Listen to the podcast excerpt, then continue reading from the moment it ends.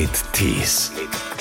Schauspieler Max von Thun haben wir zuletzt neben Jessica Schwarz im Schwarzwaldkrimi gesehen oder auch im Kino in Gut zu Vögeln. Er war die Titelrolle in Kronprinz Rudolfs letzte Liebe. Er war MTV-Moderator. Er arbeitete für die Soko Leipzig und die Soko Kitzbühel. Weitere Filme sind Sommer der Gaukler, Mädchen Mädchen 2 oder Die Flucht der war so ein Name-Dropper. Der hat auch in den Drehbüchern stand also immer äh, äh, Martin, in Klammer Götz-George, sitzt im Zimmer und Renate, in Klammer Hannelore Elster. Also war alles so Superstars. Und man hat beim Lesen immer gedacht, was? Der Konflikt ist aber gleich am ersten Tag natürlich eskaliert. Und dann habe ich mir von Bohlen anhören müssen, dass ich keine Ahnung habe von Musik das ist schon dann sehr skurril gewesen, mit so einem Oscar-Preisträger dann darüber zu reden, welche Technik man anwenden könnte, um Frauen zu der damaligen Zeit schneller aus dem Kleid zu bekommen.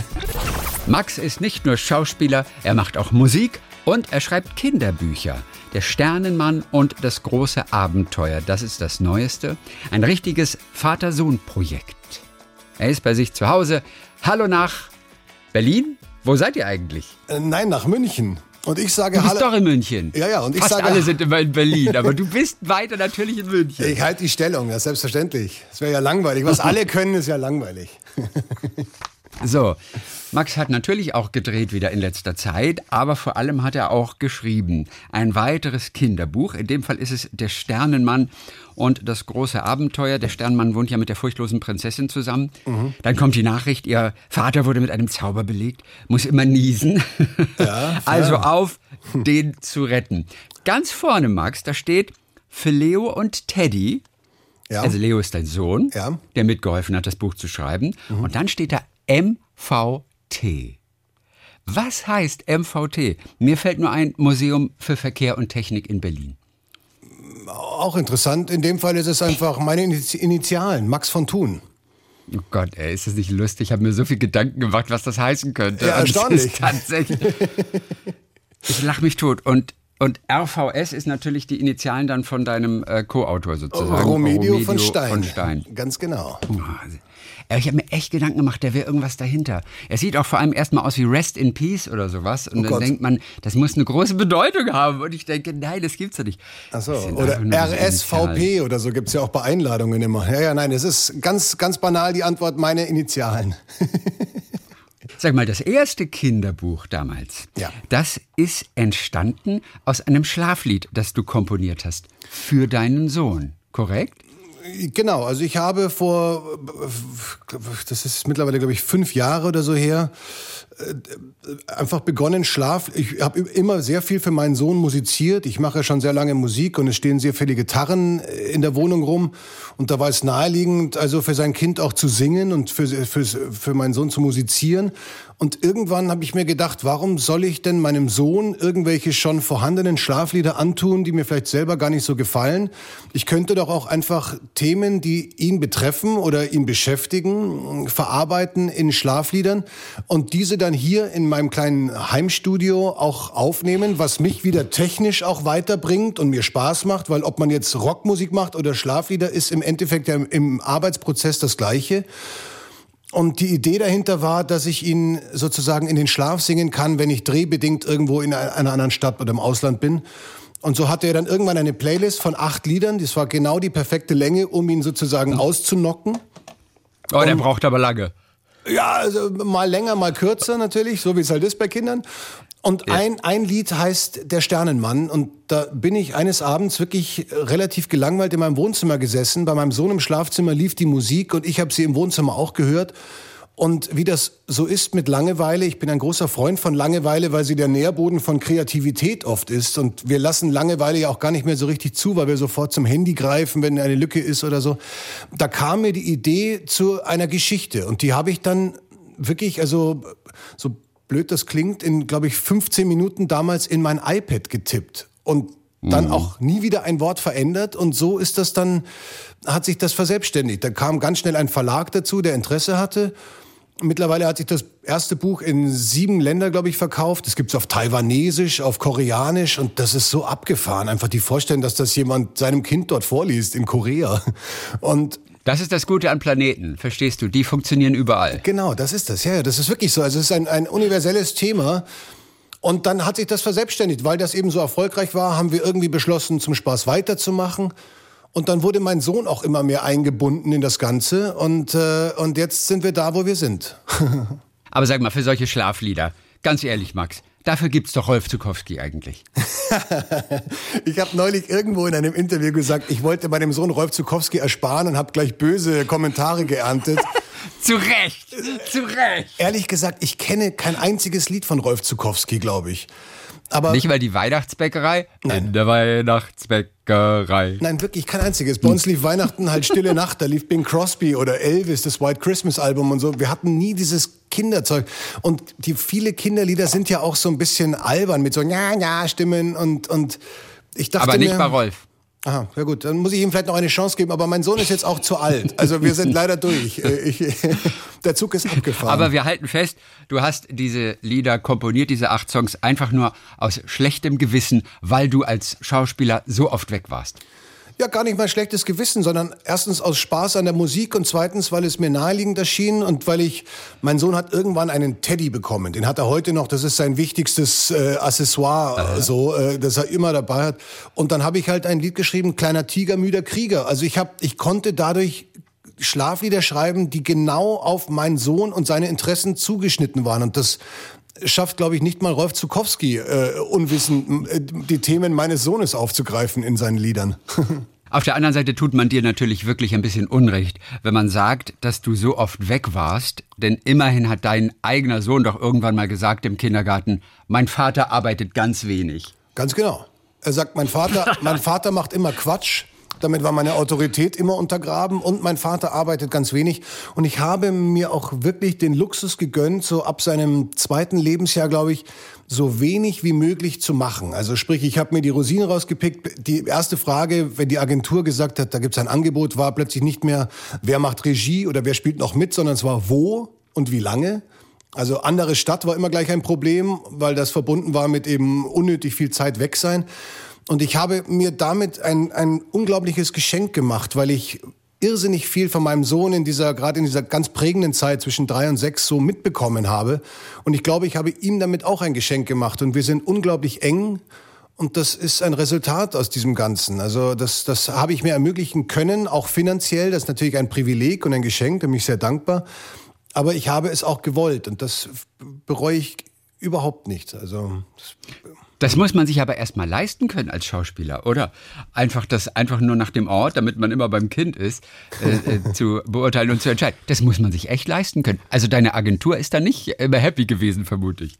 Naja, ich habe trotzdem natürlich auch immer ein bisschen gearbeitet. Auch ich habe laufende Kosten und so. Also ich ähm, musste schon Sachen machen, aber ich hätte ohne Kind mit Sicherheit mehr gedreht und mehr Sachen auch zugesagt. Äh, das ist einfach, aber das ist jetzt kein, ja, das, ja, das muss man sich leisten können und das konnte ich Gott sei Dank. Und dann kam ja auch eben diese, diese Kinderbücher dazu, die mittlerweile auch ganz gut laufen. Also das ist jetzt auch natürlich ganz wirtschaftlich gesehen ganz hilfreich gewesen, dass ich sagen konnte, da kommt auch so Geld irgendwie rein, ohne dass ich wahnsinnig drehen muss. Ja. Der Sohn ist, glaube ich, sieben. Bist du alleinerziehender Vater noch im Moment? Ja, also wir, wir, wir leben getrennt, die, seine Mutter und ich, und wir, wir teilen uns das Kind zur Hälfte. Also wir wechseln immer in der Mitte der Woche und die Wochenenden sind abwechselnd. Und äh, wir leben 500 Meter auseinander. Die Schule unseres Sohnes ist genau in der Mitte von den beiden Wohnungen. Also es ist alles ziemlich, ziemlich perfekt und, und ich, ähm, ja ich, also ich bin sehr, sehr, sehr, sehr präsent ja, bei ihm. Aber das ist auch ein witziges Konzept, dass ihr Mitte der Woche wechselt. Das finde ich ganz gut. Normalerweise machen es Eltern immer so wochenweise dann, aber immer Mitte der Woche wechseln. Das war das, ehrlich gesagt das ist auf, toll. Naja, das war auf meinen Drängen auch oder Wunsch hin, weil ich gesagt habe, eine Woche ohne meinen Sohn ist mir ehrlich gesagt auch zu lang. Also ich ganz banal gesagt, ich finde, wenn man ein Kind hat und in, gerade in diesen jungen Jahren so viel passiert, dann ist eine Woche schon sehr, sehr lange. Und wenn man in der gleichen Stadt ist, sein Kind eine Woche, eine Woche nicht zu sehen, erschien mir einfach als zu lang. Also jetzt ist Leo also auch Co-Autor mittlerweile. Ich gehe davon aus, dass die Stories so quasi am Küchentisch entstehen, Ganz wenn genau. ihr da zusammensitzt. Genau. Also, was waren zum Beispiel in diesem neuen Buch oder aber auch in einem äh, der vorhergehenden was war so auch seine Idee zum Beispiel, die er tatsächlich mit seiner kindlichen Fantasie beigesteuert hat? Also es begann dann beim zweiten Bilderbuchband, der Sternmann und die furchtlose Prinzessin Luna, hat er wirklich jede einzelne Illustration abgesegnet, die von der Illustratorin kam und hat dann gesagt, nein, äh, äh, also im ersten Band war schon sein Wunsch, dass der Sternmann einen Hund hat und keine Katze, das war ursprünglich der Plan, weil er mhm. Hunde lieber mag. Im zweiten Band hat er gesagt, die Prinzessin muss rote Haare haben, das fand er cool. Sie soll eine Brille tragen, weil das findet er auch cool. Jawohl. Also so Sachen sind da gekommen, da ging es mehr um, um die Illustrationen und dabei hat er gemerkt, dass ich seine Meinung sehr ernst nehme und berücksichtige, was mir Spaß gemacht hat und ihm halt das Gefühl gegeben hat, also er hat auch wirklich etwas zu sagen. Und das hat irgendwie seine Fantasie so beflügelt, dass er von dem Moment an angefangen hat, mir permanent Ideen zu pitchen. Also äh, er hat mir dauernd Ideen äh, erzählt, was man auch noch machen könnte. Und irgendwann habe ich angefangen, Gespräche am Esstisch aufzunehmen. Und so mhm. haben wir dann diesen Roman äh, entwickelt. Also da habe ich immer gefragt, ja, und wie kommen Sie jetzt zum Beispiel in das Paralleluniversum? Und dann hat er, ich habe einen ausgestopften Bärenkopf in der Küche an der Wand hängen, den hat mein Vater meiner Mutter in den 70er Jahren geschenkt. Der hängt da und hat gemeint, wie, wie wär's denn, wenn, wenn da Wolken sind und die ziehen sich zusammen und nehmen, den, nehmen die Gestalt eines Bärenkopfes an und ins Maul, die müssen, die müssen ins Maul fliegen und das spuckt sie im anderen Universum wieder aus. Und so ist das ja. auch eins zu eins im Buch. Also es sind ganz, ganz viele. Er hat sich einen Running Gag ausgedacht. Es gibt in diesem Paralleluniversum einen Kieselmann. Das ist das Pendant zum Sternen, äh, zum, zum Sandmann bei uns. Ja. Der, der, streut aber keinen Sand in die Augen, dass die Kinder einschlafen, sondern schmeißt ihnen Kieselstein in die Augen und dann zwicken sie die Augen zu und schlafen ein. Das fand er super lustig und hat gemeint, das Gefährt von dem sollte gezogen werden von zwei hässlichen Welsen, von so diese Fische. Also weil so einen haben wir auch an der Wand hängen er bedient sich halt an dem, was er so sieht und hat dann auch sich ausgedacht, das wäre lustig, wenn die so schnell fliegen und immer ganz abrupt bremsen und der Kieselmann fliegt dann immer aus seinem Gefährt auf einen von den Fischen und dieser Fisch muss dann immer rülpsen. Und das kommt da auch in dem Buch regelmäßig vor. Also das sind ganz, ganz viele Ansätze von ihm drinnen, die, die eben ihm das Gefühl gegeben haben, dass er wirklich auch beigetragen hat und deshalb steht er auch auf dem Buch. Also das ist jetzt kein so Quatsch, dass ich sage, weißt was, ich pack dich da drauf und dann ist das doch lustig für uns beide. Er ist berechtigterweise Co-Autor. Haben diese beiden Wälse eigentlich Kopfhörer auf? Oder ist es nur das Geschirr quasi? Um das um die beiden zu ziehen. Also es sieht so ein bisschen aus, als würden sie, weil sie Kopfhörer aufhaben. So, aber so. das ist wahrscheinlich nicht gewollt. Äh, nein, das ist nicht gewollt, zumindest nicht, nicht angesprochen oder thematisiert. Das ist also in erster nee. Linie gedacht, glaube ich, als Geschirr. Also ja, das, ja, natürlich, ja, klar. Ja. Liest er eigentlich Harry Potter? Er hat, jetzt, er hat jetzt irgendwie, er hat wohl, er hat einen Teil mal mit seinen Cousins gesehen. Beim ersten Lockdown haben, haben sie sich da einen angeschaut. Aber er ist da kein Fan. Aber wir lesen wirklich wahnsinnig viel. Ich lese ihm sehr, sehr gerne vor und wir haben so verschiedene Reihen. Es gibt so Bücher, die wir irrsinnig gerne lesen, weil sie auch so eine Erwachsenenebene haben. Das macht mir sehr viel Spaß zum Lesen und Lesen allgemein macht mir Spaß. Und ich kann auch wirklich nur jedem empfehlen, mit seinen Kindern so viel zu lesen wie möglich, weil erstens liegt mein Sohn dann in meinem Arm und schaut mit ins Buch. Das schafft eine, eine irrsinnig schöne Nähe. Und das macht sprachlich so unglaublich viel bei Kindern in der Entwicklung. Also mein, mein Sohn ist rhetorisch sowas von versiert und haut Genitive komplizierte raus. Und ich bin so stolz manchmal, wenn der im Sommer sagt, also eine Kugel Zitroneneis würde ich mir jetzt gern zu Gemüte führen. Da, da bin ich so perplex, dass mir nichts anderes übrig bleibt, als ihm ein Eis zu kaufen. Äh, und, äh, also, ist aber auch nicht normal, du. Ist auch nicht normal. Nein, ist auch nicht normal. Aber wir haben zum Beispiel, also äh, um diese sprachliche, das Sprachliche auch zu prägen, gibt's im Roman bei uns auch einen König, der war seine Idee, der heißt König Max, der 256. Und, und der sagt eben permanent, benutzt Worte wie fulminant und und und äh, äh, hervorragend und delikat und und exorbitant und da habe ich ihm irgendwann gesagt pass auf das sind alles Ersatzworte für geil also du musst mhm. nicht geil sagen, weil ich geil auch so ein blödes Wort finde.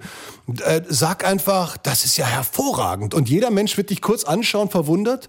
Und das macht er so. Äh, und, das, und er merkt natürlich auch diese Reaktion. Genauso wie ich ihm gesagt habe, wenn du bei Freunden bist zum Spielen und da gibt's was zu essen und die Mutter fragt dich, äh, schmeckt's dir denn? Dann sag nicht, ja, lecker. Lecker finde ich auch ein blödes Wort. Sag einfach, es ist hervorragend oder delikat. Und das hat er gemacht. Und da meine Mutter, die hat mich angerufen und gesagt, also ich bin völlig, mir ist der Löffel aus der Hand gefallen. Ich war völlig äh, von den Socken, dass der so... Und das merkt er und das findet er ehrlich gesagt auch ganz lässig. Also das findet er ganz cool. Sehr, sehr schön. Ich dachte die Brille deshalb, weil er Harry Potter gut findet. Weil äh, die so. Brille hier so, von der nein, nein. Prinzessin ja auch so eine runde Brille ist und eigentlich eine Harry Potter Brille. Und da habe ich mir gedacht, dass er das daher her hat. So, Oder nein, hat er nein. selber eine Brille? Nein, hat er nicht. Hat er nicht. Okay, aber wie kam er auf die Brille? Ja, das ist eine gute Frage. Also er, er hat dann so Sachen, also das fand er im Kindergarten, da gab es ein, ein, ein Mädchen, das er sehr toll fand und die hat eine Brille und das äh, so und kam rote das. Haare, sag ich dir. Äh, Nein, eben nicht rote Haare. Wo die roten Haare Aber herkommen, weiß ich auch nicht. Also das ist genauso wie, wie die Tatsache mit seinem Namen. Er hat sich diesen Künstlernamen Romedio von Stein selber ausgedacht. Also Romedio ist ein alter Familienname. Ich heiße auch mit, mit letztem Namen Romedio und, und er mit zweitem. Und, und, und er wollte das haben und dann hat er sich Romedio Stein erst genannt. Dann habe ich ihn angeschaut und gesagt, wieso denn Stein? Dann hat er gemeint, weil die Mädchen im Kindergarten damals ihn immer wegen Thun Hohenstein, wie wir eigentlich heißen, Stein, Stein nennen. Und das war mir gar nicht klar. Und ich sage, aha. Und dann haben wir zu der Zeit mal. Der kleine Vampir gelesen, diese ganze Buchreihe. Und die, Vampirfam die Vampirfamilie heißt von Schlotterstein. Und das fand er so toll, dass er gesagt hat, ich glaube, ich mache ein, ein von rein, weil ich finde das ganz cool. Also das ist eine, ein, ein Zitat aus Der kleine Vampir. Er bedient sich überall ganz bunt und hat da, das ist ja das Tolle bei Kindern, die denken ja völlig ohne Barrieren und Schubladen und Blockaden. Und das mache ich mir natürlich ein bisschen dann zunutze und, und, und setze das so gut es geht um. Der Sohn hat aber auch tatsächlich so einen langen Namen, auch wie du, ne? Maximilian Romedio, äh, was war der? ja. Johann Ernst Johann. Hohenstein. Der Genau. hat auch einen langen Namen, oder? Genau, ja, ja. ja, ja er heißt äh, Leopold Karl Friedrich Romedio. Wer hat sich die ganzen Namen ausgedacht? Oder sind die bei euch in der Familie quasi Pflicht und drängen sich durch die Geschichte der Familie auf? Also es, da gibt es niemanden, der einem sagen würde, Moment mal, da fehlen ja ein paar Namen. Wenn man, also mir, mir erschien es nur irgendwie, ich finde das irgendwie ehrlich gesagt sehr schön. Ich finde immer so, wenn Menschen sagen, ich bin der Tom, und dann sagt man, und hast du noch einen zweiten Namen? Nö. Das finde ich irgendwie traurig. Ich weiß auch nicht warum. Das Ja, ich weiß, weil du aus einer Familie kommst, wo das nicht so üblich ist. Ja, ähm, und weil also- ihr quasi, aber seid ihr, seid ihr alter Adel auch tatsächlich? Also es lässt sich, die Familie lässt sich zurückverfolgen. Der erste Thun, der urkundlich erwähnt wurde im Nonstal in Südtirol, wo meine Familie ursprünglich herkommt, war el, äh, aus, elf, vom elf, äh, aus, ähm, aus dem Jahre 1145. Also es geht bis dahin zurück. Und wir haben wirklich eine, eine ganz spannende Familienchronik. Da gab es Bischöfe im 16., 17. Jahrhundert in Salzburg, die also die halbe Stadt aufgebaut haben. Da findet man überall noch Familienwappen. Und wir waren lange in Böhmen. Äh, seit dem 30-jährigen Krieg waren wir dann in, in, in also im heutigen Tschechien. Und äh, in, in Prag gibt's auf der, auf der Karlsbrücke gibt's von den zwölf Statuen sind zwei tunische Bischöfe und es gibt die Thungasse und das die heutige italienische und englische Botschaft sind ehemalige Stadtpalais von den Thuns. Also man findet wahnsinnig viel und ähm, das, das ist halt einfach für uns so intern einfach sehr spannend und Urkunden. Mein Vater kauft sehr viel Dokumente, Urkunden und alte Siegel von diesen Bischöfen und so. Da gibt's tolle Sachen. Auch der Romedio, der, der Romedio ist ein heiliger, der heilige Romedio, da sind die Thuns eben sehr stolz drauf. Der ist wohl auf einem Bären nach Florenz geritten, um den Armen zu helfen. Das war vielleicht damals so üblich, auf einem Bären zu reiten, das weiß ich nicht. Und wurde dann von Papst Leo heilig gesprochen. Also da, da schließt sich auch nochmal dann so ein, ein, ein kleiner Kreis bei meinem Sohn und bei mir. Witzig. Und gibt es irgendeine Beziehung zur Familie von Katrin Müller-Hohenstein? Gibt's Also, nicht. äh, da weiß ich nicht, müsste Weil man... die auch aus der Münchner Ecke kommt. Man weiß es nie. Na, man müsste nachschauen, aber wir sind also, alles. wir heißen ursprünglich von Thun und Hohenstein und das ist ja österreichischer Adel gewesen oder ist äh, und nach dem Weltkrieg wurde das also abgeschafft, deshalb heißen wir jetzt nur noch Thun Hohenstein. Da ist auch kein Adelstitel mehr da und das ist auch ehrlich gesagt relativ egal. Also ich habe da kein Bedürfnis, das mit Siegelringen oder so nach außen zu tragen. Das ist etwas, worüber ich, äh, also was mich interessiert, einfach die Geschichte. Mein Vater weiß sehr viel und ich versuche ein bisschen was meinem Sohn weiterzugeben. Das ist so eine interne Sache. Der, und die Verwandtschaft ist riesig. Also das geht wirklich ewig weit zurück und wir haben Stammbäume und damit sind wir mit sehr vielen Adelshäusern auch verwandt, aber da kenne ich mich auch nicht so ganz genau aus. Und dein Blut ist aber auch noch rot. Ja, Ja, schon bläulich eingefärbt. nein, nein, Du hast deinem Sohn auf jeden Fall versprochen, wenn das mit den Buchprojekten so richtig einschlägt, dann kauft ihr euch eine Yacht. Wie weit seid ihr damit? Nein, schlimmer. Ich habe ich hab mich zu weit aus dem Fenster gelehnt, habe ihm gesagt, wir kaufen uns dann eine Villa mit einem Pool im Garten und ich baue ihm eine Rutsche aus seinem Zimmer in den Pool. Und wie das oh. halt so ist, man, also das lernt man im Laufe der Zeit, wenn man Kinder hat, dass die ja wie ein Schwamm alles aufsaugen und an den merkwürdigsten Gelegenheiten plötzlich das wieder auspacken. Und da hat dann zwei Jahre später, ob wir jetzt uns langsam eigentlich mal dieses Haus kaufen können. Und dann musste ich ihm sagen, dass ich mich da leicht verschätzt habe, dass das Haus sehr teuer ist und so viel haben wir noch nicht verdient, aber ich arbeite weiter dran. Wie viel Kind ist denn noch in dir, Max? Oder lass mich mal anders fragen. Hast du deine Karrierebahn inzwischen schon bekommen? Nein. Nein, ich habe ihm auch noch keine gekauft. Ich wollte sie ihm schenken und damit mir, aber äh, er hat eigentlich auch genug und das ist, also ich bin ganz froh, dass wir das noch nicht thematisieren mussten. Aber also zum Thema Kind, ich, das hat ja auch mit meinem Beruf als Schauspieler zu tun. Man muss sich ja eine gewisse kindliche Neugier und Fantasie bewahren in diesem Beruf. Mehr vielleicht als Natürlich, in und das sagen alle Schauspieler immer. Alle ja. Schauspieler sprechen immer von dem Kind in ihnen, das spielen möchte. Aber das Kind ist auch eigentlich in allen, wäre das wahnsinnig wichtig. Also, äh, weil eben Kind sein bedeutet auch eine, eine, eine, eine, eine blumige Fantasie zu haben. Und das ist ja gar nicht nur in kreativen Berufen wichtig. Also, wenn ich ein Start-up-Unternehmen gründen würde, bräuchte ich auch, müsste ich auch äh, kreativ irgendwas mir ausdenken und so. Das ist einfach im Leben, glaube ich, sehr wichtig wichtig. Und dann ist auch, äh, will ich gar nicht so ein ernster Mensch werden. Also es wird sowieso gerade alles so wahnsinnig ernst. Und äh, äh, so eine Leichtigkeit sich zu erhalten, ist einfach schön. Und mein Sohn findet zum Beispiel auch, hat immer schon gesagt, das ist ganz toll, weil äh, mein Vater ist Schauspieler und da ist das Wort Spielen drinnen. Und das findet dann ja, auch ganz Klar. cool. Ja. Ihr habt auch zusammen mal eine kleine Band gehabt, oder? Du und dein fünfjähriger Sohn damals. Na, er hat ja, wie ernst, wie ernst war das Projekt?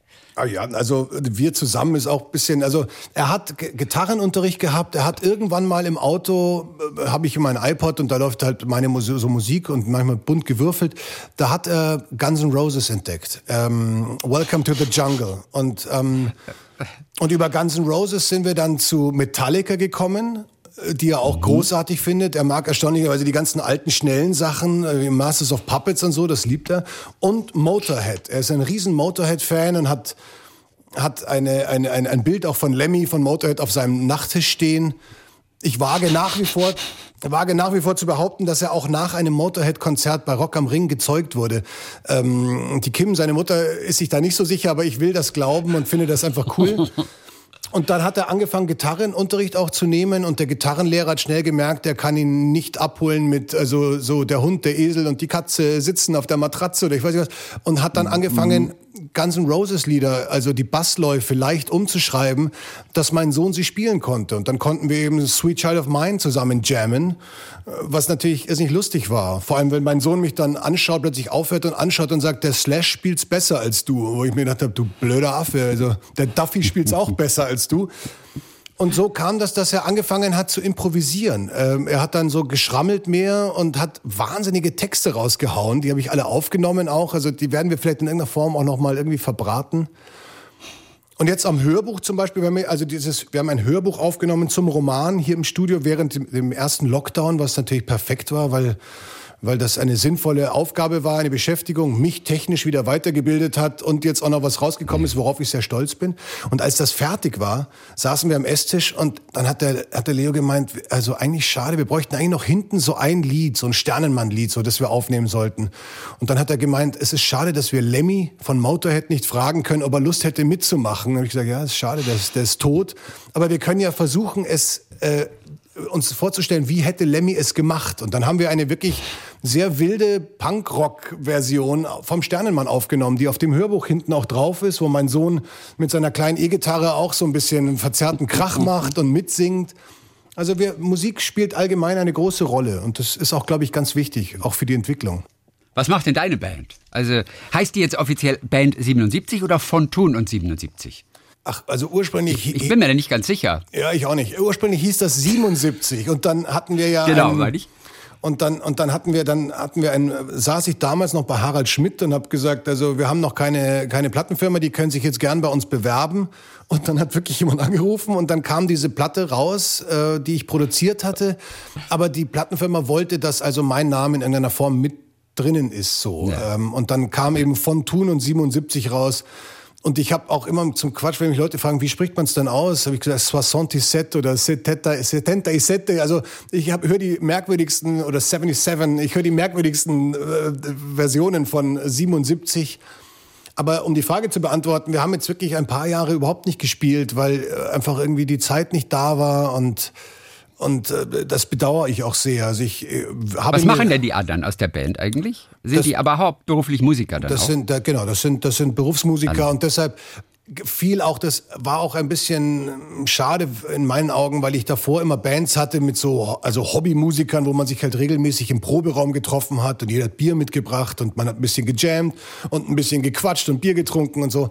Das ist da nie der Fall gewesen, weil die alle einfach keine Proben brauchten. Die haben sich dann irgendwann die Noten rausgeschrieben und konnten das dann die Bläser auch vom Blatt spielen und ich war der Einzige, der halt immer üben musste, weil ich viel zu schlecht war im Vergleich zu den anderen und zu Hause allein geprobt habe.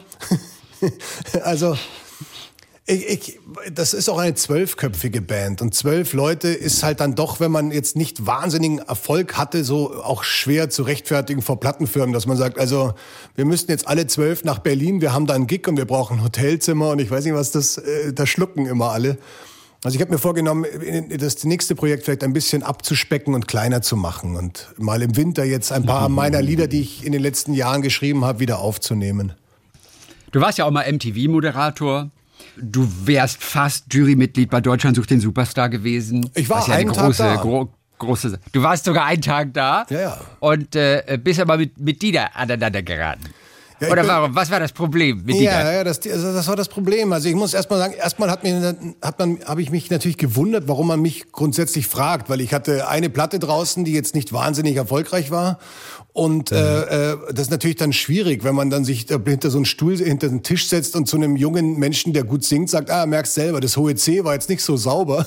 Das ist es bei mir auch nicht. Insofern habe ich mich da schwer getan und lange gerungen mit mir und habe zu der Zeit in Österreich gedreht äh, und an dem Tag, an dem ich mich entscheiden musste, wäre der ich glaube 75. oder 80. Geburtstag von Helmut Qualtinger, dem, dem großen Kabarettisten in Österreich gewesen. Und da habe ich ein altes Interview gesehen von ihm, wie er befragt wurde, warum er denn in diesen Klamauk-Filmen mit Peter Alexander und Gunther Phillips in den 50er Jahren so mitgespielt hat. Und die mhm. Antwort hat mich so, hat mich so beeinflusst, weil, oder beeindruckt, weil er gesagt hat, die Popularität dieser Filme hat erst mein späteres kabarettistisches Wirken ermöglicht, weil ich dieser Bekanntheitsgrad eben plötzlich da war. Und dann dachte ich ganz pragmatisch, bei acht Millionen Zuschauern bei DSDS kann ich meine Musik pushen und, und kann alles Mögliche machen und habe natürlich auch immer schon gesagt, also, äh, also ich bin musikalisch, komme ich aus einer ganz anderen Ecke als Dieter Bohlen. Also das äh, schreit nach Konflikt. Da haben alle gesagt, ja, das ist doch toll. Wir wollen ja Konflikt. Der Konflikt Im Traum würde ich auch denken. Ja, aber, aber das wollte ich mir eigentlich für die Live-Sendungen aufheben, wo man es nicht hätte rausschneiden können. Der Konflikt ist aber gleich am ersten Tag natürlich eskaliert und es ging dann um, um kommerzielle Musik, die ich nicht so mag und ich es ging um ein Lied von Rihanna und da habe ich, also da hat ein Typ das auf der akustischen Gitarre gespielt, Umbrella. Also dieses Ella, Ella. Okay, hey, oh, Umbrella. Hey. So, und das fand ich nicht mühsam eigentlich, das Lied. Und der Typ hat das aber schön gespielt und weil er jetzt also optisch vielleicht nicht aussah wie ein Teenie-Schwarm, hat Bohlen zu ihm gesagt, dass er also, äh, dass er, dass er nicht so aussieht wie ein Popstar und dass das also äh, nicht funktioniert. Und ich habe dann gesagt, ich fand die Version eigentlich schöner als das Original und und und und so von mir dann ja. Und dann habe ich mir von Bohlen anhören müssen, dass ich keine Ahnung habe von Musik. Und das war in über 50 Ländern der Welt Nummer eins in den Charts. Und dann habe ich mich verleiten lassen zu sagen, ja, aber es weiß ja auch keiner so gut wie du, dass man mit Scheißmusik Millionen verdienen kann. Darum geht's doch nicht. Es ist ja nur meine Meinung und so. Und dann ist das irgendwie eskaliert. Und dann hat man mich also hat man mir nahegelegt, dass ich also praktisch nicht mehr Teil dieser Jury bin. Und ich bin mit einem blauen Auge davon gekommen und habe einen einen wirklich ganz erstaunlichen Betrag als, als Ausfallgage sozusagen bekommen. Und das war nach wie vor mhm. der bestbezahlte Arbeitstag meines Lebens. Und mir haben auch viel mehr Leute gratuliert zum Ausstieg als zum Einstieg. Also insofern ist alles richtig gemacht. Okay. Ja. Aber und, und, und wer hat dir gesagt, dass es nicht geht? War das Dieter selber? War das der große Produzent oder einfach Sekretariat? Wie wurde dir das mitgeteilt? Ja, genau. Also es gab dann schon, es gab so ähm, dann danach gleich Krisengespräche und der Produzent, der noch im Vorfeld gesagt hat, ja, das ist doch super, wir wollen ja Konflikte, hat gesagt, also Dieter will keine Konflikte. da war dann also alles 180 Grad Wendung und und ich sollte auch noch mal mit ihm dann te telefonieren und das ging auch völlig in die Hose und dann war einfach klar, dass es äh, dass das halt also so ist. Ja. Und du warst dann auch nicht zu sehen, auch nicht so in kleinen Ausschnitten, so in diesen doch, ersten doch, Folgen doch, einer Staffel. Du warst schon auch zu sehen als die Juror dann. Ich war also die die die, die erste Hälfte der ersten Sendung dieser Staffel war ich zu sehen. Und dann, und dann hat, hat man ganz dramatisch, hat irgendein ein wahnsinniger äh, Computerexperte so ein, das Bild einfrieren lassen und einen Riss entstehen lassen zwischen mir und dem Rest der Jury.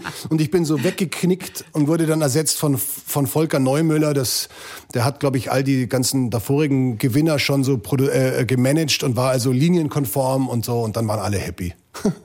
Aber eine lustige Geschichte eigentlich so im Nachhinein, oder? War nichts, was du bereuen musstest eigentlich? Äh, nein, im, im, nein, im Gegenteil. Ja, ist eine lustige Anekdote, aber ist auch jetzt wirklich schon irrsinnig lange her und ich bin ehrlich gesagt ja, ja, ganz klar. froh. Also das war noch vor The Voice zum Beispiel, die ich ganz am Anfang vor allem die ersten Staffeln großartig fand, weil einfach eine der wirklich besten Bands dort in dieser Sendung spielt und diese tollen Sänger und so. Und da ging es eben nicht darum, wie siehst du aus, sondern wie singst du. Und das, also ich bin ganz froh, dass ich da nicht länger drin war in der Jury. Ich ja, hab.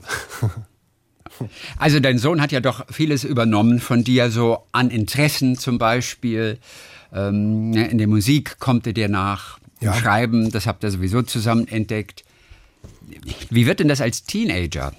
Also wenn er nach dem Vater kommt, was wird er dann für ein Teenager? Hm. Das, also, das will ich mir nicht vorstellen, weil also ich wirklich ein sehr neugieriges Kerlchen war. Ich habe sehr viel ausprobiert und wenig ausgelassen und meine Eltern haben mit Haarfarben verschiedenen zu kämpfen gehabt, die ich hatte und ich habe mir meine Ohren selber gestochen und hatte dann schiefe Ohrringe drin und so. Also das weiß ich nicht. Aber was ich, was ich sagen kann, weil ich wirklich also sehr viel so gemacht habe und ausprobiert habe, was mir immer selber geholfen hat, ist äh, ein, ein glaube ich, sehr gutes Fundament gehabt zu haben. Mein, meine Eltern haben, haben uns also zu sehr integren, glaube ich, ehrlichen, vernünftig denkenden Menschen, gut erzogenen Menschen ähm, erzogen. Und das, und das ist Also dein Vater ist ja auch Schauspieler, das ist der Friedrich von Thun. Ja. Und was macht die Mutter? Und meine Mutter war, war in den 70er Jahren Mannequin, hieß das damals noch, also mhm. Model. Mhm. Heute und, äh, und dann einfach leidenschaftliche Mutter und immer, immer yeah. irrsinnig kreativ. Hat, die hat irrsinnig viel gemalt und hat unser Bad mit Trompe-l'œil-Malereien geschmückt und hat Skulpturen gemacht und hat autogenes Schweißen gelernt und hat Skulpturen dann gemacht. Die hat immer sich irgendwie kreativ ausgetobt, was natürlich auch hilfreich ist, wenn man das so vorgelebt bekommt. Ja, klar. Aber also, und, und wie ist die mit der Haarfarbe zurechtgekommen? Also mit den verschiedenen, und es waren wahrscheinlich nicht nur Haarfarben, es waren wahrscheinlich auch wilde Frisuren. Ja, ja, es war alles. Also meine Mutter war immer ein bisschen verständnisvoller, auch Tattoos natürlich. Ich habe mit 16 mir mein erstes Tattoo stechen lassen. Ja, und, was war es für eins? Äh, zwei Fische, die hat sie selber auch entworfen für mich, ähm, aber nicht wissend, dass ich das mir gleich tätowieren lasse. Ähm, also so, Aber nicht zwei Wälse. Nein, die, die gab es da noch nicht in meinem Leben okay. in der Form. Der Wels ist auch nur, den habe ich auf dem Flohmarkt gekauft, weil der ist 1977 am Chiemsee geangelt worden und das ist mein Geburtsjahr und Elvis Todesjahr und da dachte ich, den muss ich haben. Aber also sie hat, also die Tattoos hat sie auch eher, mein Vater hat da immer ein bisschen mehr geschluckt. Ach, das ist furchtbar und grässlich und damit ruinierst du deinen Körper.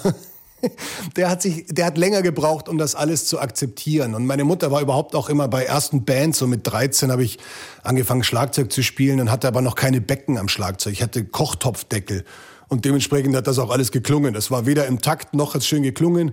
Und wir waren irrsinnig laut und konnten bei uns im Keller spielen. Und meine Mutter hat dann tatsächlich es immer irgendwie fertiggebracht, noch sich ein, das hat aber heute zwischendurch ganz gut geklungen, so abzuringen. Und hat's natürlich mhm. nicht. Also, da war immer viel Verständnis da und, und das versuche ich so langsam auch bei meinem Sohn halt irgendwie so, ihm, ihn machen zu lassen und seine Meinung zu respektieren und gleichzeitig erkläre ich ihm viel und versuche seinen Verstand dadurch zu schärfen. Habe ihn ganz früh auch schon mit vier allein zum Bäcker geschickt. Und der ist zurückgekommen mit diesen zwei Tüten in der Hand und hat von Weitem schon geschrien, ich hab die Semmeln! Und war so stolz. Und, und ich habe gesehen, was das macht bei einem. Also ich glaube, ich glaube, wenn man ein, eine, ein gutes Fundament bildet bei einem Kind so und das irgendwie weiß, was richtig ist, dann kann es immer wieder ausbrechen, kehrt aber doch auch immer wieder zurück. Also im Idealfall. Mit vier zum Bäcker ist aber wirklich früh. Ich als Vater hätte da, glaube ich, Angst gehabt. Oder hast du aus dem Fenster geguckt? Ja, ich habe, ich habe aus dem, äh, okay, ich bin gut. fast vom Balkon gefallen, aber es gab auch eine Straße gut. mit Ampel, die musste und dann war er aus dem Sichtfeld auch. Also und dann habe ich natürlich am Balkon gewartet, bis er zurückgekommen ist. Aber ich, ich finde so ein bisschen, dass, dass wir in der heutigen Zeit den Kindern viel zu wenig zutrauen. Also es gibt ja dann diese Helikoptereltern oder so, dass Kinder, also ich finde, ein Kind muss am Spielplatz auch mal irgendwie sich was in den Mund stecken und Dreck fressen, um ein Immunsystem aufzubauen und muss hinfallen. Absolut, absolut. Und sich die Knie aufschürfen, um zu wissen, oh, das tut weh, das mache ich vielleicht nicht mehr, aber ich bin vorsichtiger beim nächsten Mal. Und Kindern, mein Sohn ist auch nach einem Monat in, in der Schule, letztes Jahr hat er gesagt, ich möchte jetzt alleine gehen. Und ich sagte, okay, das ist ein ungefährlicher Weg, mhm. er muss zwei kleine Straßen überqueren mit Kreuz, äh, mit, mit Ampeln. Und das macht er. Ja. Also ich, ich, ich vertraue, man muss seinem Kind, glaube ich, auch vertrauen und man kann Kindern mehr zutrauen als nötig oder äh, als, als, als gedacht allgemein so. Und das, das stimmt. Aber wenn sie. da was passiert wäre an der Ampel, du wärst deines Lebens nicht mehr froh geworden, weil er aus dem Blickfeld auch noch war. Das ist richtig. Aber, aber auf der anderen Seite, also äh, hast du auch Kinder? Ja. Höre ich ja. daraus. Ja, also, also ähm, du, du kannst dein Kind ja auch nicht 24 Stunden schützen. Also ich meine, die spielen nee, dann auch das mal. soll man ja auch, glaube ich. Eben, und es kann immer theoretisch was passieren. Also das, das ist ja. Natürlich haben wir davor das irgendwie geübt, den Weg und so, und haben auch immer gesagt, so und stehen bleiben und können wir jetzt gehen? Ja, ja, gut und, und so. Also man muss halt dann auch irgendwann mal vertrauen, dass das Kind auch vernünftig genug ist und clever genug und so, äh, sich richtig zu verhalten. Das schließt, ein Risiko kann man nie ausschließen. Das ist aber so. Also das, so ist das Leben. Und man kann sich da verrückt machen und das Kind damit verrückt machen oder sagen, wir, wir nehmen ein geringes Risiko vielleicht in Kauf, aber ein kalkulierbares und, und stärken damit sein Selbstbewusstsein und seinen, und seinen Verstand. Ja. Also ich bin alles andere als ein Helikoptervater gewesen, aber ich glaube, ich wäre trotzdem auf dem Weg zum Better, ich wäre trotzdem in Abstand ihm hinterhergegangen. Ich hätte das gemacht. Ich habe mir, das, hab mir das auch überlegt, aber dann wäre ich, ich wohne, wir wohnen im sechsten Stock, ich wäre dann zeitlich nicht, also er hätte mich dann an einer langen Strecke wegrennen sehen. Also ich wäre, hätte es ja. nicht mehr zurückgeschafft. Und ich wollte ihm nicht das Gefühl geben, dass ich ihn überwache, sondern dass ich ihm das zutraue. Natürlich. Also, nee, man hätte auch nicht gesehen werden dürfen. Auf, auf, jeden Fall, da sind wir uns einig. Ja, du hättest also, nicht gesehen werden dürfen. Und ich habe das wirklich durchgedacht. Also wie kann ich das machen und wie kann ich das kontrollieren? Und es ist mir keine Lösung eingefallen. Und dann habe ich wohl oder übel gesagt, dann mach's einfach so. Wann war eigentlich mit deinen wilden Jahren Schluss? Also ich weiß, du hast ja auch wirklich gerne gefeiert. In der Münchner Szene, da kannte man den Max von Thun. Warst du mit Olli Kahn immer im P1? Oh Gott, nein. Also äh, ich war auch im P1 weil wir damals aber der, der Meinung war auch nicht schon nicht mehr da. Ach, das, der war auch immer wieder da, aber ich war jetzt nicht, also ich, ich war nie so, so also ich habe das nicht so gebraucht, dass ich dann irgendwie mit irgendwelchen Prominenten da äh, oder die Nähe suche. Ich hatte meine Clique und wir sind auch ab und zu im P1 gelandet, weil wir der Meinung waren, da sind die schönsten Frauen die Musik war meistens überall unerträglich für mich. Also es, da ging das schon los, dass also sehr viel sehr monotones elektronisches Zeug in den Clubs gelaufen ist und und wir sind alle eigentlich kommen von der handgemachten Gitarrenmusik und mögen Rockbands und so. Also musikalisch sind wir selten auf unsere Kosten gekommen, aber das hat man dann in Kauf genommen, weil man halt ähm, aus anderen Gründen vielleicht in irgendwelchen Clubs war. Natürlich. Ja. Hast du deine Harley eigentlich noch? Selbstverständlich, ja, ja, die habe ich fahre auch noch sehr viel. Die du gewonnen hast. Die Wo gewinnt ich, man eine Harley? Ja, das war, das, das, das war ein, ein, ein Regisseur, der in München damals gelebt hat, ein, ein Amerikaner, der heißt Aaron ich weiß gar nicht mehr, wie mein Nachname hieß, ist so lange her, aber also der hat auf jeden Fall mich irgendwann kontaktiert zu MTV-Zeiten noch und hat gesagt, also er hat da ein Buch geschrieben und würde das gerne, würde da gerne, dass ich die Hauptrolle spiele. Dann haben wir drei Tage gedreht und dann ist am Set erschienen und hat gesagt, schlechte Nachrichten, das Geld ist alle. Und dann haben wir aufgehört zu drehen und dann hat er bei der nächsten Berlinale das war zu Matrix-Zeiten auch, da hat er die, die Wanowski Brothers oder irgendeine so Produktionsfirma, die so ähnlich klang wie die Typen, die die, die, die Matrix-Filme gemacht haben, und hat eine Produktionsfirma gegründet. Und der war so ein Name-Dropper. Der hat auch in den Drehbüchern stand also immer äh, äh, Martin, in Klammer Götz-George, sitzt im Zimmer und Renate, in Klammer Hannelore Elsner. Also war alles so Superstars. Und man hat beim Lesen immer gedacht, was? Mhm. Was? Der ist auch dabei, ist ja toll. Und der hat zum Launchen seiner, seiner Produktionsfirma den Bad Boy Award damals ausgerufen. Und mit Einladung, mit so Flyern und nominiert. Till Schweiger, Moritz Bleibtreu, Benno Fürmann. Die wussten aber, glaube ich, alle gar nichts davon. Aber die Presse ist drauf reingefallen und Harley Davidson auch und hat eine Harley dem Sieger irgendwie zur, also bereitgestellt. Und dann gab es irgendwie so alberne Wettbewerbe mit einer mit Boxhandschuhen eine Plastikpuppe wickeln und irgend so ein Quatsch. Und ich habe das am Ende gewonnen und habe dann diese Harley mit heimnehmen können. mit, gegen wen bist du angetreten? Waren da noch andere ähm, ja, ja, es waren, dabei? Ja, wir waren nur zu dritt. Das war gleich also so ganz, ganz erbärmlich. Es war Nils Ruf noch und ähm, tja, wer war jetzt der Dritte? Also so, aber also irgendwie so, dass man sagt, aha, also jetzt auch nicht, haut, haut keinen vom Hocker. Und, und, und, und dadurch, äh, ja, und ich habe äh, geblieben ist von diesem ganzen Quatsch. Also ich bin der erste und letzte Bad Boy von diesem unsäglichen Wettbewerb, weil der hat nie wieder stattgefunden danach. Und die Harley habe ich mittlerweile, die ist komplett umgebaut und ich habe äh, so Freunde, mit denen ich sehr viel Motorrad fahren. Wir machen, schauen, dass wir einmal im Jahr Touren durch Europa schaffen und fahren viel so ja, Tagesausflüge in die Berge. Na, das liebe ich. Also mittlerweile sitzt auch mein Sohn ab und zu hinten drauf und wir fahren dann sehr, sehr langsam kleine Straßen, mal zum Schwimmbad oder so. Ähm, der mhm. liebt das, der liebt das auch. Und ähm, ja, das ist München mit der Harley zum Schwimmbad. Das ist München. Ja, das ist München. was macht denn der Regisseur heute? Hat er irgendwann mal was Großes gelandet? Irgendwann mal einen guten Film gedreht? Nein, also nicht, dass ich wüsste. Ich, äh, ich glaube, er hat mal was gedreht, aber das ist, ich weiß gar nicht, ob das jemals irgendwo im Kino gelaufen ist. Ich habe ehrlich gesagt seit dieser Zeit auch keinen Kontakt mehr, weil ich irgendwie dann das Gefühl hatte, dass der hat zwar tolle Ideen, aber Mhm. Aber äh, da wird mehr geredet als gemacht und das hat mich dann irgendwann nicht mehr so interessiert. Also das hat sich so im mhm. Sand verlaufen. Du bist ja auch einer, der in Europa zu Hause ist. Ihr macht ja mit, mit der Maschine auch gerne mal so diese Europatouren. Mhm. Du und deine Freunde. In deiner Schulzeit, die letzten zwei Schuljahre, warst du im Internat. Was war das für dich für eine Zeit? Denn das war, glaube ich, so eine richtig bunte Mischpoke, die da war. Du hast da richtig viele Kulturen kennengelernt. Was hast du erfahren vom Leben? Was hast du kennengelernt an Kulturen?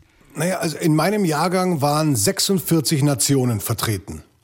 Das heißt also Leute wirklich aus der ganzen Welt. Und ich bin da mit meinem kleinen, beschränkten Münchner Horizont dort gelandet, um die Sprache zu lernen und äh, die Aussicht, ein Jahr kürzer Schule zu haben. Da hatten die, also das war zu den Zeiten, als wir noch 13 Jahre hatten, in England waren 12. Man konnte Führerschein mit 17 machen und ich war eben zur Pubertät weg von meinen Eltern und habe mir gedacht, das ist großartig und ja. hatte eben in meinem ja in meinem in meinem im Haus in diesem Boarding House, in dem ich gewohnt habe, da hat man dann Wo war das? Wo war das eigentlich genau? Sevenoaks heißt das. Das ist südwestlich von London in Kent. In Dreiviertel Stunde mhm. von London. Und dann, und dann saßen halt im Fernsehraum neben einem Asiaten, die auf einem rohen Hühnerbein gekaut haben, ein Russe, der irgendwas gegessen hat, was man nicht wusste, äh, und so, und, und aus sämtlichen afrikanischen Ländern und arabischen Ländern. Ich hatte im Zimmer dann Leute, die halt äh, zu bestimmten Uhrzeiten ihren Teppich ausgerollt haben, Richtung Mekka gebetet haben. Da, da war mit einer so Selbstverständlichkeit hat man gesehen, diese Welt hat so viel Tolles mehr zu bieten. Und, und, und es geht eben auch nicht darum, welche Hautfarbe hat jemand oder welche Religion, sondern es geht darum, ist jemand nett oder ein Arschloch oder, oder so. Das, das waren die Kriterien, nach denen man bewertet hat. Und das war eine ganz alte, traditionelle Schule mit Schuluniform, was ich am Anfang gehasst habe, später geliebt habe, weil man jeden Tag so einfach das wie ein Pulli wieder, sein Hemd mit der halben Krawatte noch dran und sein Blazer. Man konnte das so anziehen, man musste sich nie Gedanken machen, was ziehe ich an. Es wurde mhm. die Kreativität wahnsinnig gefördert. Es gab ein Musikcenter, da habe ich zum Teil in vier Bands dann getrommelt und wir hatten Bandübungsräume, ein eigenes Theater. Und wir haben irrsinnig viel Scheiß machen können da. Also wir, konnten wirklich, haben uns nachts rausgeschlichen. Es gab am Friedhof in Seven Oaks ein Grab von einem Typen, der hieß ernsthaft Johnny Walker. Und wir haben uns immer am Grab von Johnny Walker getroffen nachts und haben uns mit billigem Cider oder Cider besoffen. Und, und so, das war, ich hatte Kunstleistungskurs und konnte da im, äh, mit einer Kettensäge aller Georg Baselitz, war so mein Vorbild, äh, Skulpturen machen. Frag mal in Deutschland deinen Kunstlehrer, ob du vielleicht jetzt mal eine Kettensäge haben könntest, um was zu machen. Der schaut dich an wie ein Autobus. Und ein, ein, eine Dunkelkammer zum Fotos lernen. Ich habe Aktfotografie dort gemacht. Wir hatten Aktzeichnen auch immer und hatten als, als Schüler, die, die Kunstleistungskurs haben, einen Schlüssel fürs Kunstdepartment. Und da konnte man auch Mädchen reinschleusen. Das war alles sehr streng. Mit Mädchen durfte man nicht erwischt werden. Da wäre man von der Schule geflogen. Im Kunstdepartment konnte man sich einsperren und ein bisschen Intimität schaffen. Also das war einfach hm. wirklich in jeder Hinsicht für mich wahnsinnig prägend und toll. Und ich äh, hab, war irrsinnig dankbar, dass meine Eltern mir das ermöglicht haben. Also ich wusste gar nicht, was das alles bei mir bewirkt. Auch, auch das, das Schulsystem, das so viel toller ist als dieses deutsche Schulsystem, das wir haben. Ich erlebe das jetzt auch wieder durch meinen Sohn und durch die Krise auch, wie bescheuert und veraltet da so viele Sachen sind. Da hast du dann im, im Englischunterricht, äh, hieß es, wir gehen jetzt in den Schulpark und lesen dort Shakespeare, die Rollen werden verteilt und jeder baut sich aus seiner Schuluniform ein Kostüm für seine Rolle. Dadurch lebt Shakespeare mhm. und das ist eben nicht so trocken. Und, und im Geschichtsunterricht werden nicht einfach nur Daten abgefragt, sondern es hieß, was wäre passiert, wenn, was weiß ich, Franz Ferdinand nicht in Sarajevo erschossen worden wäre, wäre es trotzdem zum Ersten Weltkrieg gekommen. Und dann hat man mhm. anhand von allem, was man so wusste über Balkankriege und so, hat man dann diskutiert. Und das hat einem so beflügelt, dass man wissen wollte, was ist passiert und mitreden wollte. Und das war einfach toll. Also das war wirklich toll. Was hast du dir für eine Uniform gebastelt? Also was hast du dir für ein Kostüm aus deiner Uniform gebastelt? Äh, ja, da wir, wir, damals? Naja, wir hatten ja eine Krawatte. Also natürlich hat jeder irgendwie sich irgendwie diese Krawatte um den Kopf gebunden in irgendeiner Form und äh, äh, äh weiß ich nicht. Manche haben einfach mit nacktem Oberkörper dann gespielt oder man hat die Hosen hochgekrempelt oder ich weiß nicht. Also es waren einfach einfach es waren jetzt nicht so unbegrenzt viele Möglichkeiten mit diesen Uniformen. Aber es aber, klingt cool. Aber es klingt auf jeden Fall wirklich nach tollen Ansätzen. Ja, weil es den Unterricht wo, lebendig wo gestaltet. die Schüler auch ganz neu gefordert werden plötzlich. Mhm. Ja, man ist anders dabei, weil wenn etwas Spaß, wenn man Spaß beim Lernen hat, dann lernt man auch besser. Wenn man im Zimmer sitzt und eine, eine verbitterte, äh, irgendwie alte Lehrerin oder Lehrer hat, der sagt, also ihr lernt das auswendig und wenn nicht, ist mir auch egal, das ist euer Leben, dann fallt ihr halt durch, dann hat man wenig Motivation. Und wenn man aber so animiert wird, mitzumachen und zu gestalten, dann ist das einfach toll. Ist auch wieder Kreativität. Wie viele Freundschaften sind denn geblieben aus dieser Internatszeit noch? Naja, natürlich weniger, als man sich so vorgenommen hat. Aber immerhin ein oder zwei? Ja, es, ja, ja, ja, es sind einige und natürlich ist das dann, also wenn, wenn damals, das war noch lange vor, vor Facebook und, und, und Smartphone-Zeiten und so, also da sind dann natürlich alle in, in sämtliche Winde wieder verstreut gewesen und Absolut. schwieriger Kontakt zu halten. Durch Facebook habe ich dann wieder, wieder so einige entdeckt und, und mich auch ausgetauscht. Ist dann natürlich auch schwer, wenn man nach zehn Jahren so sagt, und was ist bei dir so passiert? Und dann äh, weiß man gar nicht, wo man anfangen soll, weil natürlich ist nicht viel passiert ist. Aber wir haben jetzt auch beim ersten Lockdown im, im, im Frühjahr haben wir so Skype-Konferenzen gehabt mit unserem Jahrgang und unser Haus, äh, so also und geschaut, wer was macht. Also das gibt ein paar, die sind enger noch und und viele, die ich so ganz sporadisch halt über Facebook zum Beispiel noch mitbekomme, wo die sind, was die machen und wie sie ausschauen. Okay, witzig. Wie hieß denn euer Haus? Man kennt ja immer nur aus den Harry Potter Romanen die Häuser. Ja, ja, ähm, hatte also, euer Haus auch einen Namen? Es hatte einen Namen, aber auch nicht wie diese in amerikanischen Schulen ist das ja auch mal so Alpha, Omega, Delta oder ich weiß. Unseres hieß IC, war die Kurzfassung International äh, IC, oh Gott, das ist jetzt peinlich. International Center, so, International Center, weil mein Haus war das, war das Haus eben das Internationale und dann gab es noch zwei andere, da waren hauptsächlich englische Schüler drinnen. Also wir, ah, waren, das okay. IC, wir waren das IC und hatten so einen, einen besonderen Stellenwert dadurch. Hattest du zu der Zeit eigentlich schon gedreht gehabt, etwas? Als, als junger Kerl, der mal dabei war? Also ich weiß, du hast was beim, beim Erbe der Guldenburgs, der Fernsehserie, in der dein Vater gespielt hat. Da warst du auf jeden Fall auch mal mit dabei. Ja, ich wurde als Kind immer wieder so äh, aus Höflichkeit äh, meinem Vater gegenüber, glaube ich, so mit kleinen Komparsenrollen eingebaut und habe mir ein bisschen Taschengeld verdient. Bei, bei den Guldenburgs saß ich, ja, da, da gab es eine, eine Schlossbrauerei und da gab es eine Folge, wo irgendwelche Dorfraudis einen, einen Truck, einen Laster klauen mit einer Bierladung und vor dem Schloss im Kreis fahren und Bierflaschen auf den Boden werfen. Und mein Vater als Gutsverwalter rennt raus und, und sagt, was soll das? Und aus irgendeinem albernen Grund saß ich mit, glaube ich, zwölf Jahren auch auf diesem LKW und habe Bierflaschen auf meinen Vater geworfen, was überhaupt keinen Sinn ergeben hat. Also das war mehr so, mehr so Komparsensachen. Gedreht habe ich dann erst eigentlich, nachdem ich mit der Schule fertig war. Ja. Also sogar im gleichen Jahr habe ich dann meine erste Rolle gespielt, meine erste größere und das so ging das dann los. Aber also während Schulzeiten war auch keine Zeit dafür. Mhm. Aber wann war dir klar, ich möchte das gleiche machen wie der Vater? Wann wusstest du das? Hm. Also ich habe ich habe glaube ich im Kindergarten schon diese ich will Feuerwehrmann Phase übersprungen und habe gesagt, ich will Schauspieler werden, aber ich wusste nicht genau, was Schauspieler eigentlich wirklich heißt, weil ich der festen Überzeugung war als ganz kleines Kind, dass Schauspieler sein bedeutet, dass man sich so klein schrumpfen kann, dass man in den Fernseher passt. Das war, das war meine, meine Vorstellung und das fand ich cool. Und ich habe mir gedacht, also wenn man das kann, dann kann man sich auch so mal klein schrumpfen und bei anderen Leuten unterm Sofa sich verstecken und die belauschen oder so. Also ich hatte da ganz falsche Vorstellungen. Und dann so zu Teenagerzeiten habe ich, als das so zum Beispiel in, in Latein äh, Vokabeln lernen, das ist, hat mir keinen Spaß gemacht, habe ich gesehen, mein Vater muss auch Text lernen. Das ist wie Sachen auswendig lernen. Da habe ich mir gedacht, nee, ja. das mache ich nicht, weil das äh, fällt mir, das mag ich in der Schule schon nicht, das mache ich später auch nicht. Also ich lerne noch nicht was auswendig. Ich bin froh, wenn ich das nicht mehr machen muss. Und habe gemerkt, es gibt einen Job beim Film, nämlich den Regisseur, der in meiner Wahrnehmung immer nur ganz am Schluss, wenn alles aufgebaut war, gekommen ist, sich an einen Stuhl, auf einen Stuhl gesetzt hat und gesagt hat, Ton ab und bitte. Und dann hat, haben die Schauspieler was gemacht und dann hat der Regisseur gesagt, und danke. Und ist wieder aufgestanden und verschwunden. Da habe ich mir gedacht, das ist ein super Job. Also das, das kann ich mir vorstellen. Da sitzt man, da macht man nicht viel, da sagt man nur bitte und danke und geht wieder. Und deshalb habe ich, also meine, ich habe Praktika gemacht hinter der Kamera, einige in den Sommerferien, so mit 16, glaube ich, angefangen und da, da war ich immer in der Regieabteilung. Also Regie ist auch immer noch etwas, was mich interessiert. Und ich mhm. bin dann bin dann als Regieassistent später so bei bei Tatorten habe ich habe ich so den, den Polizisten übernommen, der bei den Kommissaren klopft, die Tür aufmacht und sagt, Kollegen, kommt's mal, das müsst ihr euch anschauen und wieder weggeht.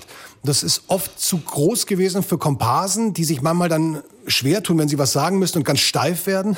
Und auch ja. natürlich viel zu klein, um das einem gestandenen äh, Schauspieler anzubieten. Mhm. Und so ging das los. Das hat mir Spaß gemacht. Und dann habe ich gesagt, ich probiere das jetzt einfach mal so. Vielleicht ergibt sich da ja was. Und dann habe ich angefangen zu drehen und seitdem äh, lief das. Und äh, jetzt bin ich da halt. Und irgendwann saßt du dann tatsächlich mit Omar Sharif mal in einer Kutsche. Ja, ich was ja, ja, ein besonderer Moment gewesen sein muss. Oder Kronprinz Rudolf war das mit äh, Brandauer. Kronprinz äh, Rudolf, ganz genau. Und, äh, und ich weiß noch, ich war ziemlich aufgeregt vor der ersten Begegnung mit, mit Omar Sharif, weil der in den 60er Jahren auch mal Kronprinz Rudolf gespielt hat. Da gab es eine ganz schnulzige mhm. Verfilmung, Meierling, mit äh, äh Katharine Deneuve als Marie Wetscherer. Und ich dachte eben, da kommt dieser, dieser Weltstar, Oscar-Preisträger und, und schaut, mich da, schaut mir dauernd zu und sagt mir danach, also ich hätte es ja so gemacht oder ich habe es ja damals so gemacht. Ich hatte immer Angst, dass der, also, dass der sich da, mich dauernd vergleicht und ich hatte Angst, da irgendwie nicht zu bestehen. Und der war aber rührend zu mir und wirklich äh, bezaubernd und ein, ein ganz toller Kollege und, und, und auch kollegial. Der war, auch wenn er fertig gedreht war, ist er trotzdem geblieben und hat im Off angespielt und hat gesagt, nee, nee, das gehört zum Job und ich bin hier. Und ich habe gesagt, Oma, das ist total nett, aber ich, du, du musst jetzt nicht also wegen mir da bleiben und ach doch, gehört dazu. Und wir haben, ja, wir haben also Backgammon viel gezockt. Der war ja also auch, glaube ich, professioneller Spieler oder, oder hat richtig also auf hohem Level um viel Geld auch gezockt. Wir haben viel Backgammon gespielt und saßen dann ja in der Kutsche. Ich glaube, wir, wir saßen in einer Umbaupause mal in der Kutsche und und aus dem, völlig aus dem Nichts hat der Oma gesagt, also diese Kleider waren ja schon, sind schon toll. Das macht schon eine tolle Figur bei Frauen. Aber, aber, also mit diesen ganzen Schnür, äh, Schnüren hinten und diese, diese, also die Frage ist, wie kriegt man jetzt, wenn man in einer, in einer Kutsche war und eine längere Reise gemacht hat, wie vernaschte man da seine Frau, ohne dass das stundenlang gedauert hat, das An- und Ausziehen? Und das ist schon dann sehr skurril gewesen, mit so einem Oscar-Preisträger, der, der da ja schon im hohen Alter war, dann darüber zu reden, welche Techniken man anwenden könnte, um Frauen zu der damaligen Zeit schneller aus dem Kleid zu bekommen. Und welche Techniken gab es da wohl? Ja, wir haben Unterschiede. Wir haben einfach, wir, ich glaube, wir haben uns dann geeinigt darauf, dass man halt vielleicht einfach diesen Rock und diese sieben Unterröcke oder was die da mal hatten, einfach hochklappen muss und schauen muss, wie das irgendwie geht. Es ging auch um die Federung in der, in der Kutsche, weil die sehr gefedert waren. Also wir haben über so Techniken einfach gesprochen, aber wir haben überhaupt über sehr viel. Wir haben auch über Fußball geredet und es war einfach wirklich eine tolle Begegnung. Und ich bin da irrsinnig dankbar, dass ich das noch erleben durfte. Jetzt ist er ja mittlerweile auch schon verstorben. Also das, äh, sind schöne Erinnerungen. Ja. Natürlich nicht so schön wie die Erinnerungen an den letzten Schwarzwaldkrimi, oder? Also so schön jetzt auch wieder nicht. Anders. Anders. den Schwarzwaldkrimi, den ihr gedreht habt in Corona-Zeiten, jetzt äh, gerade wieder etwas Neues. Mhm. Dort, wie waren die Dreharbeiten für dich? Da oben im Schwarzwald sehr mühsam oder wie schnell hast du dich an all die Sicherheitsmaßnahmen und Maske tragen und so weiter, auch beim Drehen oder während des Drehens, äh, wie schnell hast du dich dran gewöhnt? Also ich dachte ja erstmal so im April diesen Jahres dachte ich, ich werde dieses Jahr überhaupt nicht drehen, weil das irgendwie nicht danach aussah. Und dann habe ich vorm Schwarzwaldkrimi noch den zweiten Teil vom Immenhof drehen können. Das ist ein Kinofilm, ein Kinderkinofilm. Da haben wir, da war ich im ersten schon dabei. Und da hatte ich also schon erste Berührungen so zu diesen ganzen Hygienekonzepten und wie man das macht und die regelmäßigen Tests. Beim Schwarzwaldkrimi habe ich dann gemerkt, dass es von Bundesland zu Bundesland auch unterschiedlich war, je nachdem, was da vorgegeben wird. Und, und das war am Anfang relativ strikt noch alles. Da gab's also den, die Idee, dass man die Szenen unterteilt in die Nähe, die jeweilige zu Partnern. Also ich bin verheiratet im Film und, äh, und dann hieß es, also wenn ich meine Frau zum Abschied in einer Szene küssen möchte, mich also standesgemäß verabschieden will, dann müssen wir davor ja. fünf Tage beide in eine Quarantäne gehen. Und also das, kann mhm. ich, das hat sich dann Gott sei Dank gelockert. Also Drehen zu Corona-Zeiten war schon sehr speziell durch die Tatsache, dass wir so oft getestet wurden, hatten wir Schauspieler aber dann doch recht viel Freiheiten und konnten auch ohne mhm. Maske uns dann bewegen und so, was sehr angenehm war. Aber natürlich war immer dieses Damoklesschwert über einem äh, schwebte das über einem, dass man also was passiert, wenn einer aus dem Hauptcast sich infiziert und dann äh, zwei Wochen Drehpause oder der Regisseur oder der Kameramann und und und das, die Produzenten waren verunsichert, weil diese ganze Ausfallversicherungsnummer nicht geklärt war richtig. Also äh, es war noch mal eine andere Form von Verantwortung die man auch so gerade an seinen freien Tagen haben musste oder auch wollte. Mhm. Und ich bin irrsinnig viel, also ich bin fast gar nicht in München gewesen zu der Zeit. Wir waren im Sommer im Schwarzwald, es war ein schöner Sommer. Wirklich traumhaftes, äh, traumhaftes Hotel und die Landschaft war toll. Mein Sohn war mhm. immer wieder da, hat mich besucht und war dann länger da und wir haben im, im, halt in der Umgebung dann tolle Sachen gemacht und in der Natur dort uns aufgehalten. Also alles in allem war es dann äh, doch ein sehr schöner Dreh, auch wieder mit, mit so Altbekannten aus dem ersten Teil und, und, und das gleiche Team. Und ja, also es war, es war anders, aber, aber ging und ich bin einfach sehr froh, dass wir da durchgekommen sind und äh, dass das mir ermöglicht wurde, überhaupt zu drehen. Was machen die Pläne für die nächsten Dreharbeiten? Steht's schon fest oder alles noch unsicher? Also es gibt Anfragen fürs nächste Jahr und das ist alles aber so mit, mit, mit mittlerweile Zeiträumen, also äh, so ein halbes Jahr Fenster, wo man sagt, also da könnte man das machen. Es sind alle natürlich verunsichert. Ich habe auch jetzt äh, ähm, rein theoretisch fürs nächste Jahr ein, eine Theaterproduktion zugesagt ab März, weil ich also in letzter Zeit so viel unterschiedliche Sachen wieder gemacht habe und mich das bei Laune hält und ich gedacht habe, ich habe jetzt seit 17 Jahren, glaube ich, nicht mehr Theater gespielt und hatte irgendwie mhm. wieder Lust drauf. Da weiß ich aber auch nicht, ob das stattfindet und was bis dahin mit sämtlichen Impfstoffen ist und, und, und die Aussicht natürlich auch irgendwie in einem Haus dann oder vor einem Publikum zu spielen oder im Saal zu spielen, wo maximal 50 Menschen nur sitzen dürfen, ist auch nicht wahnsinnig rosig. Also das ist alles sehr ungewiss, aber ich bin insofern eigentlich ganz guter Dinge, weil ich dieses Schreiben jetzt habe und wir jetzt wieder eben einen, einen Roman schreiben und wenn wieder alles dicht macht, dann nehmen wir das zweite Hörbuch hier zusammen auf und mein Sohn übernimmt wieder alle Tiergeräusche und so und liest die Kapitelüberschriften ein und wir, wir beschäftigen uns dann anders sinnvoll. Also ich, planen ist echt irrsinnig schwer, finde ich, im Moment. Es ist immer was zu tun, auf jeden Fall. Für ja. Max von Thun, dem nicht langweilig wird, wenn er nicht dreht oder dann auch auf der Bühne steht, eventuell im März, dann schreibt er wieder und möglicherweise auch eben zusammen mit seinem Sohn. Genau. Der Sternenmann und das große Abenteuer, das ist das neue Buch auf jeden Fall. Und das Max Hörbuch von Thun. Und das Hörbuch ja, und das auch Hörbuch. dazu, selbst eingesprochen zu Hause. Genau. Bin sehr stolz. Und, und die Tierstimmen vom Sohn. Genau. Dann Dankeschön für heute. Toi, toi, toi für die nächsten Jobs. Viele Grüße nach Vielen München. Dank. Ja, ich grüße zurück. Danke sehr. Talk mit Tees.